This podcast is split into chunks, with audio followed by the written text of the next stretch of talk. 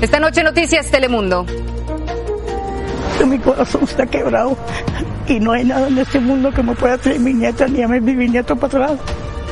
Hayan muerta una embarazada latina de 18 años junto a su novio en Texas. Investigan el presunto asesinato luego que desaparecieran hace cuatro días cuando salió al hospital a dar a luz. El gobierno mexicano intensifica las medidas para frenar la migración hacia Estados Unidos en medio de la caravana que marcha hacia la frontera norte y a tan solo horas de una reunión de alto nivel entre López Obrador y funcionarios de la administración Biden. Millones de personas están en alerta por una fuerte tormenta invernal en el centro y norte del país. Hay caos en las carreteras y accidentes mortales. Y Barranquilla le rinde un homenaje a Shakira con una inmensa estatua de la cantante moviendo sus caderas como olas. Noticias Telemundo en la noche. Con Aranza Loizaga. ¿Qué tal? Muy buenas noches. Les saluda Sandra Cervantes en ausencia de Aranza Loizaga. Comenzamos en Texas con información de última hora. Hoy hallaron muerta a la joven embarazada desaparecida desde el viernes y a su novio. El caso se investiga como un presunto asesinato. Luisa Tay de Telemundo San Antonio tiene lo reciente.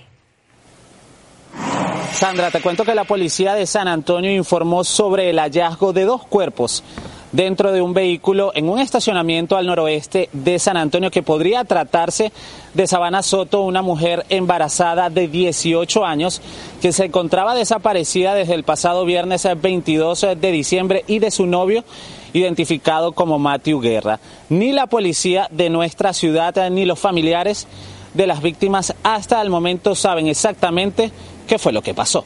Ahorita me siento, mi corazón está quebrado y no hay nada en este mundo que me pueda traer mi nieta ni a mi nieto para atrás. Así reaccionó la abuela de Sabana Soto, una mujer de 18 años eh, que estaba embarazada y desaparecida desde hace cuatro días, quien tenía planificado dar a luz el pasado sábado. Sin embargo, hoy, el que se presume sea su cuerpo fue encontrado dentro de un vehículo de su propiedad junto con el de su novio. Esto en un estacionamiento al noroeste de San Antonio. Nomás que está ella en el carro de frente, en el asiento de frente y él está en el asiento de atrás. Las causas de este suceso aún no han sido reveladas. Nadie sabe qué pudo haber ocurrido. Aún perdido. No se sabe, no se sabe. A la escena respondieron oficiales de la policía de San Antonio, de Leon Valley y del condado Béjar. What we're looking at right now is a very, very perplexing crime scene. El jefe de la policía de San Antonio no quiso mencionar los antecedentes que pudieron haber provocado este suceso. Sin embargo, destacó que se trató de una escena de crimen muy desconcertante. No quiero ni saber de la policía de San Antonio.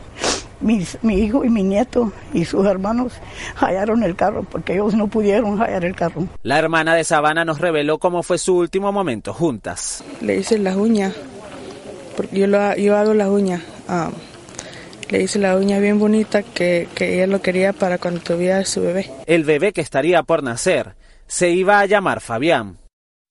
Hasta hace pocos minutos, oficiales del condado Béjar de la policía de San Antonio y de Leon Valley estuvieron en el lugar donde fue encontrado el cuerpo que podría ser de una mujer embarazada de 18 años recolectando evidencia. O sea, se trata de una investigación en desarrollo. Es la información que puedo compartir con ustedes a esta hora desde la ciudad de San Antonio. Regreso nuevamente contigo, Sandra, al estudio. Adelante. Muchas gracias. Seguiremos al pendiente sobre cualquier actualización. Por otro lado, también de última hora, al menos seis personas murieron y tres resultaron heridas por un choque frontal en la autopista 67 en el condado Johnson, en Texas. En el accidente habría niños involucrados, pero se desconoce su estado. Todas las víctimas mortales viajaban en el mismo vehículo. Los lesionados fueron transportados en helicóptero a un hospital de la zona. Y alrededor de 7 millones de personas se encuentran en alerta debido a una fuerte tormenta invernal en el centro y norte de Estados Unidos. Las intensas nevadas, el hielo, la lluvia y vientos de más de 50 millas por hora han causado caos y numerosos accidentes en las carreteras en zonas de Nebraska, las Dakotas, Colorado, Wyoming y Kansas. En este último estado, la Policía de Tránsito reportó la muerte de una mujer de 86 años tras perder el control de su vehículo y estrellarse contra un camión. Y el mal tiempo también ha sido responsable de algunas de las demoras experimentadas por los viajeros que se desplazan por aire, quienes durante estas festividades llenan los aeropuertos. Hoy, en las terminales aéreas del país hubo unas 6.800 demoras y más de 200 cancelaciones, aunque según los propios viajeros hubo menos problemas que el año pasado en esta misma época. Para mañana ya se anunciaron 50 cancelaciones de vuelos en distintos aeropuertos en Estados Unidos. Y hablando de vuelos, hoy salió el primero de esta nueva era de mexicana de aviación. La compañía que había quebrado en 2010 tras su privatización y que ahora reinició sus operaciones con el ejército, cubriendo 14 destinos locales desde el Aeropuerto Internacional Felipe Ángeles. El primer avión salió esta mañana desde allí, con destino a Tulum, con 154 pasajeros a bordo que pagaron el equivalente a 23 dólares por boleto. Por la parte de los trabajadores, yo creo que es una muy buena noticia que, vuelvan a, recuperar sus empleos y que se le dé pues mayor a, auge tanto al aeropuerto como a esta aerolínea que está reiniciando operaciones. Bueno, el único problema fue que el avión no pudo aterrizar en Tulum debido a un banco de niebla y tuvo que ser desviado a Mérida a 161 millas de distancia. En otra información, el gobierno mexicano implementó medidas más estrictas para reducir el flujo migratorio hacia Estados Unidos. Estos esfuerzos ocurren en momentos que miles de personas se suman a la caravana que avanza hacia la frontera norte y a solo horas de una reunión de alto nivel entre ambos países para tratar esta crisis. Agustino Lais reporta. Los atrapan como si fueran delincuentes. Hay redadas de la policía en todas partes. Implementaron operativos en las calles, vías del tren y los cruces fronterizos para deportarlos. Ningún migrante en Coahuila se siente a salvo. Esto es prácticamente una humillación, de devolverlos hasta el inicio de este país para que vuelvan a hacer la misma ruta, llevando tropiezos, golpes, extorsiones y de todo. Los regresan en aviones hasta Tabasco, en la frontera sur del país, donde su calvario comienza de nuevo. Migrantes que temen por sus vidas y piden ayuda. Que nos dé seguridad, no por, no, por, no, no por nosotros los adultos, sino por los chiquitines que vienen con nosotros. Una reunión todo ocurre a solo unas horas de que una delegación de alto nivel del gobierno estadounidense se reúna con el presidente Andrés Manuel López Obrador para hablar de la crisis migratoria. Nosotros los invitamos para que se trate el tema eh, migratorio. Por eso hoy unos 2.000 migrantes que tienen miedo de ser arrestados se sumaron a la caravana que el domingo salió de Tapachula hacia la frontera norte y avanza lentamente por las carreteras del sureste mexicano. Seguimos considerando más de 8.000 personas caminando con nosotros. Jonás camina con ellos a pesar de que perdió la pierna izquierda en un accidente automovilístico. Dejó Venezuela hace dos meses para intentar llegar a Estados Unidos. Ayudando a nosotros, lo que estamos buscando un sueño nuevo, lo que queremos trabajar, lo que queremos echarle pisón a la vida para adelante. Es que se cumpla la ley. Sueño que para él y muchos otros parece cada día más difícil de alcanzar. Sobre todo porque al menos en Coahuila las autoridades informaron que estos operativos continuarán mientras los migrantes sigan llegando. Sandra. Y seguiremos los pasos de los migrantes. Muchas gracias, Agustín. Y donde también se intensifica la crisis migrante es en Nueva York. Más de 67 mil personas están bajo el cuidado de las autoridades. Un 40% del total de migrantes que llegaron a la ciudad en el último año. El alcalde Eric Adams dijo este martes que el costo lo están pagando los contribuyentes y reiteró su pedido a la Casa Blanca para que dé más fondos y permisos de trabajo. But the byproduct of the migrant asylum seekers crisis and the economic impact has hit every New Yorker in places that they feel it. Líderes religiosos presentaron al alcalde un plan para acoger a unos 5.000 migrantes mientras buscan una solución a largo plazo para estas familias.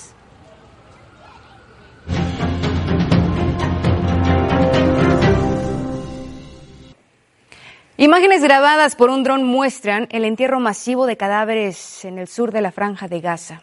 En el video se ven a voluntarios moviendo y colocando los cuerpos dentro de una fosa común en la localidad de Rafa. Según las autoridades palestinas, la ofensiva israelí, en respuesta a los ataques terroristas de Hamas del 7 de octubre, ha dejado cerca de 21.000 muertos. Y en medio de la ofensiva israelí en Gaza aumentaron en las últimas horas los ataques e incidentes violentos en otros países del Medio Oriente, incluyendo a tropas estadounidenses. Un escenario que aviva los temores de una posible expansión del conflicto bélico.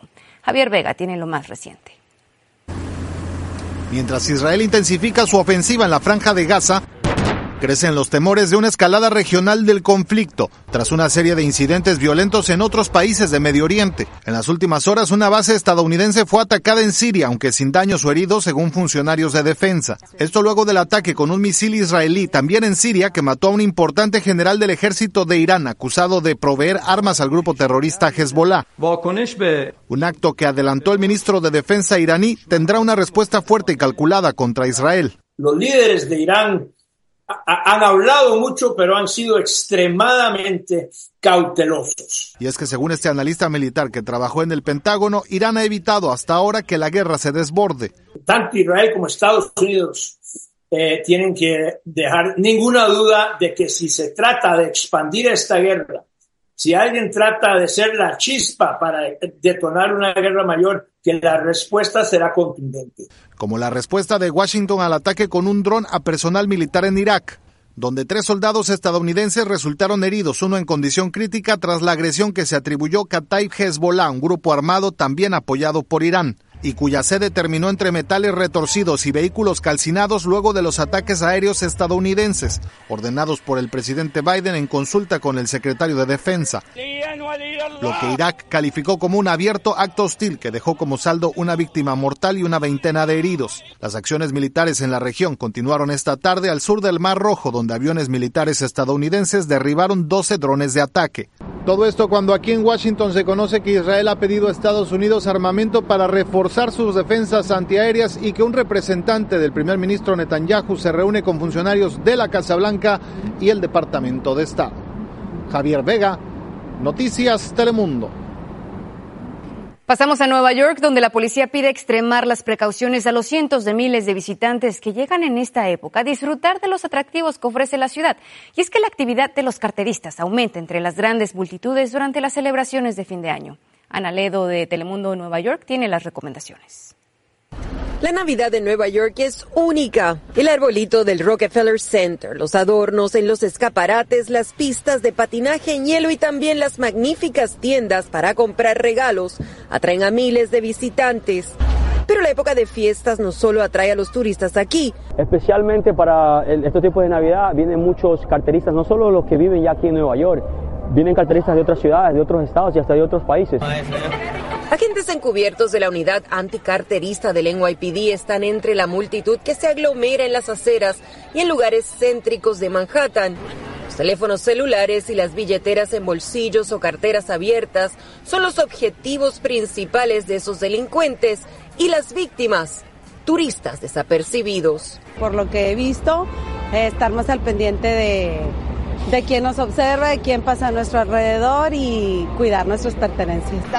Por ello esto es lo que las autoridades recomiendan. Si tiene un bolsillo adentro del abrigo es mucho más seguro que ponerlo en un bolsillo de lado. Lo mismo con las carteras. Si tiene una cartera en el bolsillo de atrás, es preferible ponérselo en el bolsillo de adelante. Ahí es mucho más seguro. También las mujeres que tienen las carteras y las ponen de lado, que las pongan adelante. Este año la época de fiestas ha traído también protestas y manifestaciones a Midtown. Fuimos a Rockefeller Center y pues, nos movimos rapidito, este, porque pues obviamente uno dice, pues, ven a disfrutar, no sé qué lo que haya, y que no sabe con qué, no se siente, no se siente seguro, pero no sabe qué, qué situación vaya a desatarse.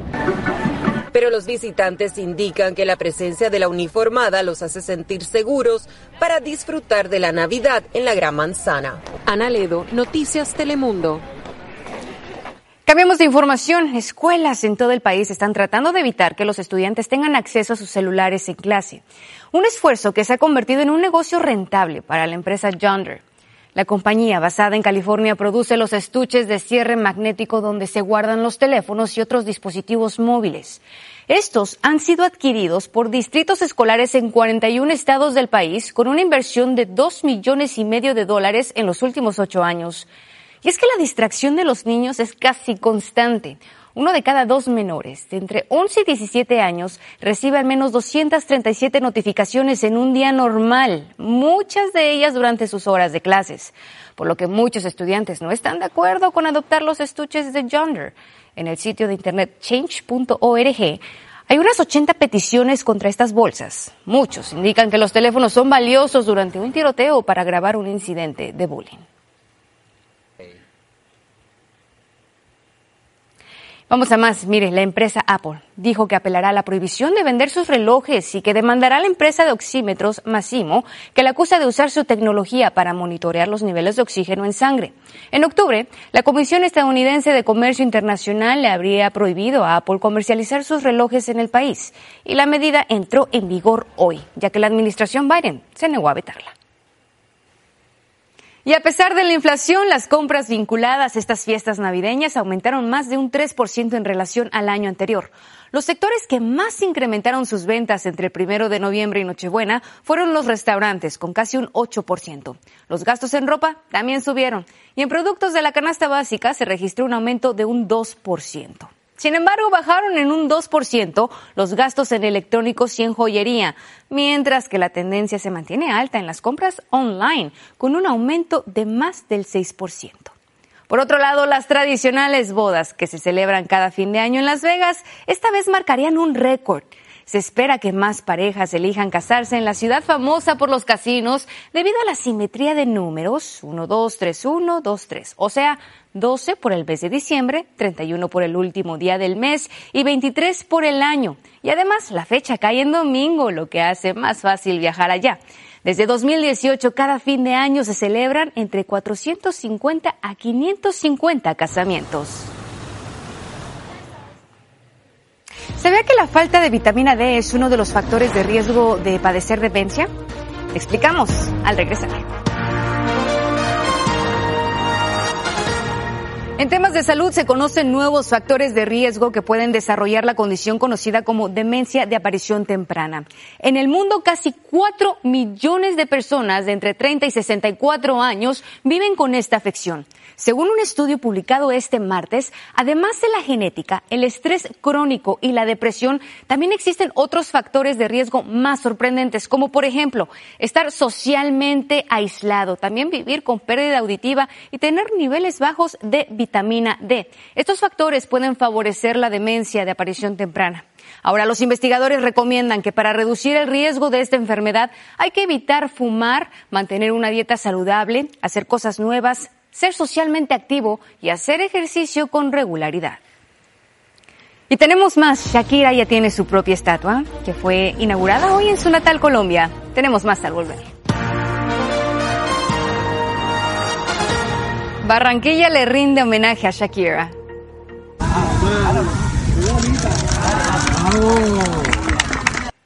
Y lo hicieron con esta enorme estatua de la cantante en el malecón. Es bronce, mide 21 pies de alto y el final de su falda simboliza las olas del mar. La figura es obra de un artista local junto al que trabajaron 30 obreros durante meses. La cantante no estuvo hoy en la inauguración, pero envió a sus papás en su representación y compartió su orgullo en las redes sociales. Felicidades. Y así nos despedimos. Muchas gracias por su preferencia. Que pase muy buenas noches.